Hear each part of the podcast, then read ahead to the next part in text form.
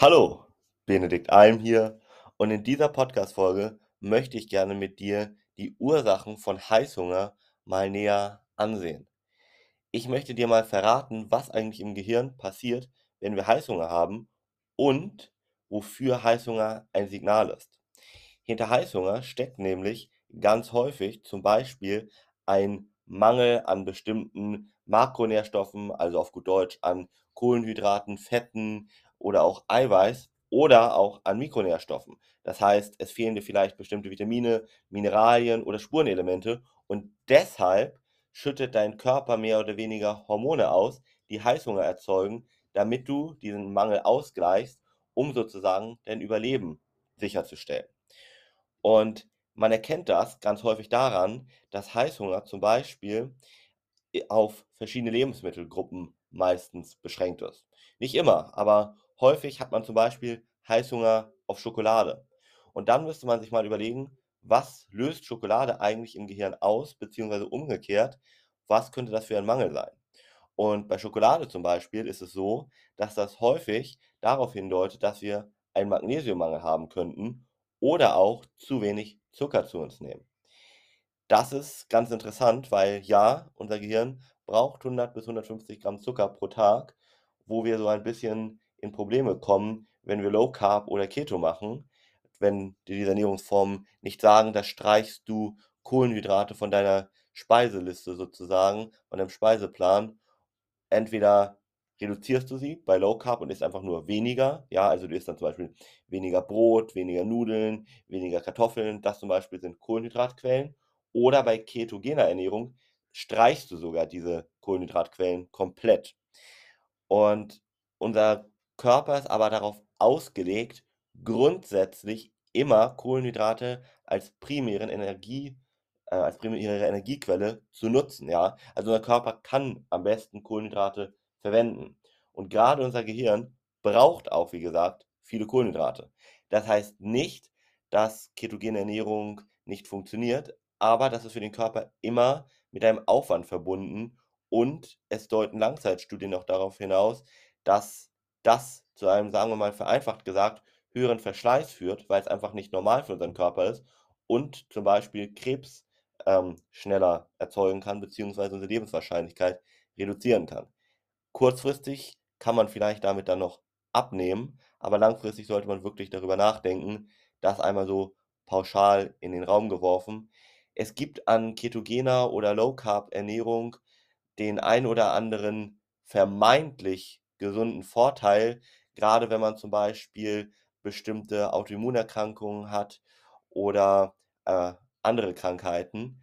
Aber da ist meistens gar nicht sozusagen am Ende, wenn ketogene oder Low-Carb-Ernährung hilft, die tatsächlich sozusagen der Schlüssel, warum die Beschwerden besser werden, sondern weil du dich im Allgemeinen gesünder ernährst. Das heißt, dass du zum Beispiel weniger Brot isst und in Weizenbrot zum Beispiel ist Gluten drin, beziehungsweise andere Stoffe, die Entzündungen auslösen können. Und wenn du dann natürlich logischerweise weniger von diesem Brot zum Beispiel isst, was eben diesen entzündungsfördernden Stoff hat, natürlich wird auch deine Autoimmunerkrankung dadurch besser. Aber das hat nichts damit zu tun, dass du grundsätzlich weniger Kohlenhydrate isst oder ganz auf Kohlenhydrate verzichtest, ja. Das hängt von bestimmten Lebensmitteln ab und es gibt eben viele, sagen wir mal, kohlenhydratreiche Lebensmittelquellen, die Entzündung fördern können, ja, gerade Getreide. Aber das heißt nicht, dass wir andere Kohlenhydrate nicht sogar brauchen und sogar besser sind, um da Energie sozusagen für unseren Körper bereitzustellen. Und das erkennst du genau daran, dass ganz viele Menschen bei Low Carb Heißhunger auf Schokolade zum Beispiel bekommen. Und das zeigt dann, dein Gehirn braucht eigentlich gerade Zucker, ist irgendwie unterversorgt. Und da solltest du jetzt natürlich nicht irgendwie puren Zucker oder so zu dir nehmen, sondern das solltest du wirklich in dem Fall ausgleichen.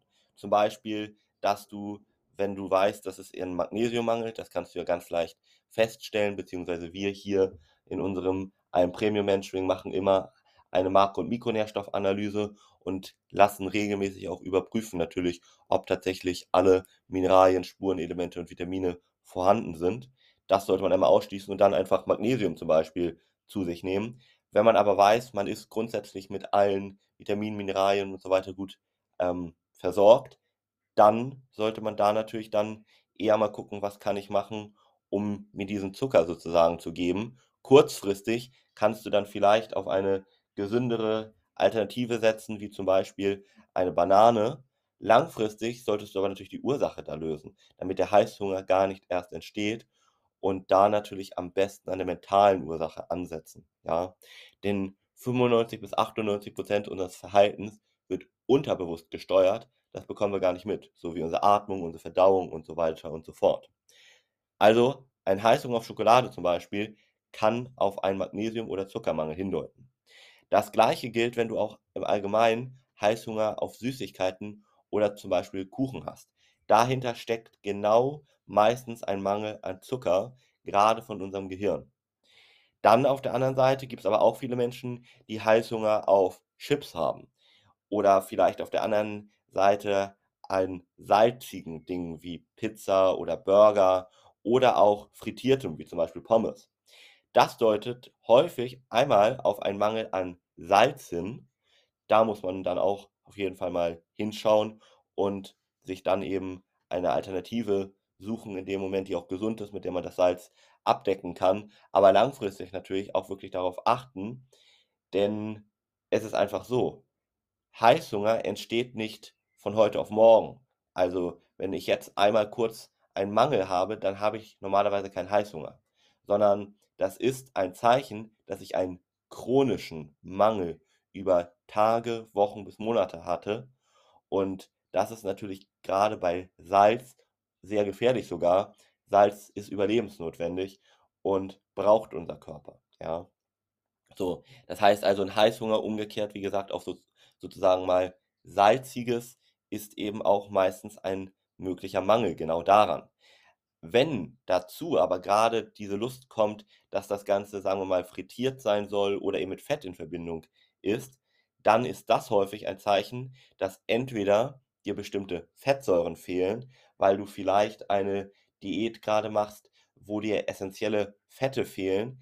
Das ist häufiger mal grade bei Frauen der Fall, weil der Körper ganz schnell versucht, mit Hormonen Heißhungerattacken auszulösen, weil er die Fettsäuren braucht, um Hormone herzustellen, die ganz, ganz wichtig sind, diese Hormone. Sonst hat grade eine Frau unheimliche gesundheitliche Nachteile und dementsprechend versucht unser Körper uns da auch zu schützen, ganz schnell dagegen zu steuern und dagegen kann man sich, das kennst du ja wahrscheinlich auch, kaum wehren. Also, wer hatte schon mal eine wirklich starke Heißhungerattacke und konnte sich dagegen wehren? Das ist praktisch nicht möglich. Deshalb ist es auch so wichtig, dem präventiv vorzubeugen, weil im akuten Moment dann noch was zu tun, gibt die eine oder andere Maßnahme und das kann man auch machen, aber das löst immer nur das Symptom oberflächlich und es ist auch 'ne reine Qual, dieser Heißhunger und wie gesagt, auch einfach ein Zeichen vom Körper, ein Warnsignal: „Hey, irgendwas stimmt hier grade nicht.“ Ein gesunder Körper und Geist in Anführungszeichen hat keinen Heißhunger, ja? Das ist einfach ein Zeichen, dass du da genauer hinschauen solltest. So, und neben bestimmten Fetten, die dir vielleicht dann fehlen, grade wenn du eben Lust hast auf so frittierte Geschichten, kann es aber auch einfach sein, dass dein Körper zu wenig Energie hat.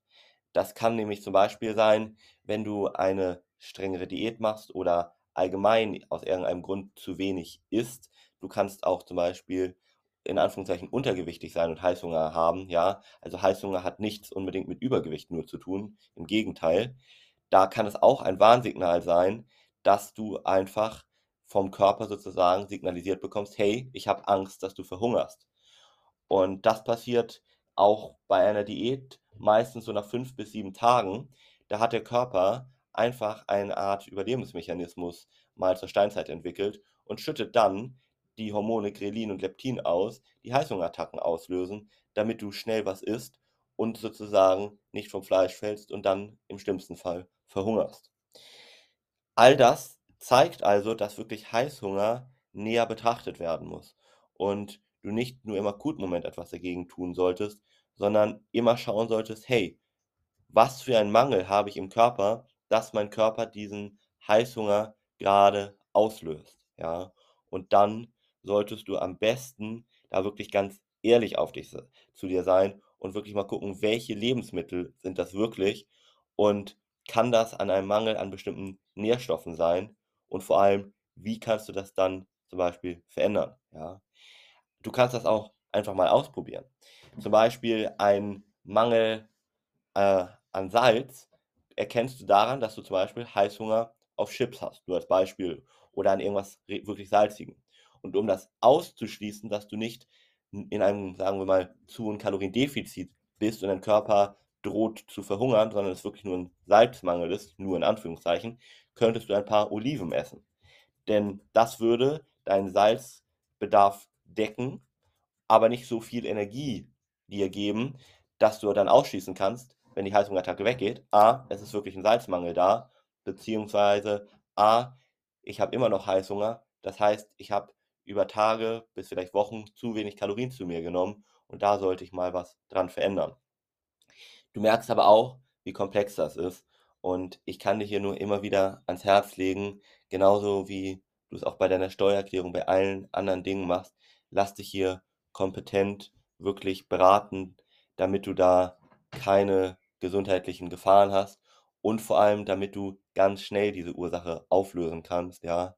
Also hier bei uns zum Beispiel würden wir uns als allererstes mal deinen mentalen Aspekt sozusagen angucken. Wir würden mal genauer hingucken, was ist eigentlich bei dir im Unterbewusstsein so verknüpft? Gibt es da vielleicht bestimmte Glaubenssätze oder bestimmte Überzeugungen, die dich davon äh, abhalten oder dazu bringen, Heißhunger zu haben? Ja, und die würden wir im ersten Schritt auflösen. Genauso würden wir dann eine Makro- und Mikronährstoffanalyse machen, gucken, ob da bestimmte Mängel vorliegen, die dann am besten auf natürlichem Wege durch bestimmte Lebensmittel decken. Und wenn das sozusagen abgeschlossen ist, dann wird kein Heißhunger mehr entstehen. Und dann kannst du zum Beispiel ganz leicht abnehmen oder was vielleicht auch umgekehrt dein Ziel ist, wie ich nämlich schon gesagt habe, Heißhunger ist nicht nur ein Zeichen von Übergewicht, dann könntest du auch zum Beispiel wieder zunehmen. Ja, es gibt ja auch genügend Menschen, die gerade wenn sie viel Stress haben, dann eben dazu tendieren, zu wenig zu essen tagsüber und dann aber abends zum Beispiel eine starke Heißhungerattacke zu bekommen.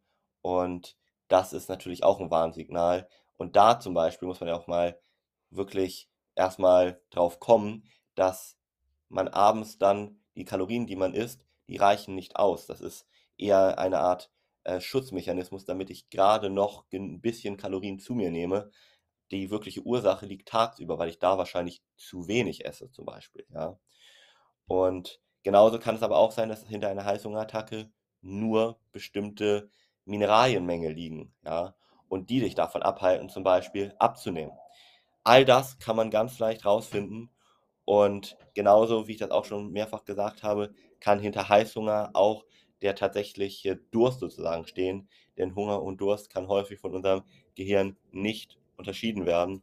Und umso wichtiger ist das, dass du hier wirklich mal, wenn du unter Heißhunger leidest, dich sehr gerne mit uns zusammensetzt und in einem unverbindlichen, kostenlosen Termin mal herausfindest, was für dich möglich wäre. Gerne unter www benediktalm.de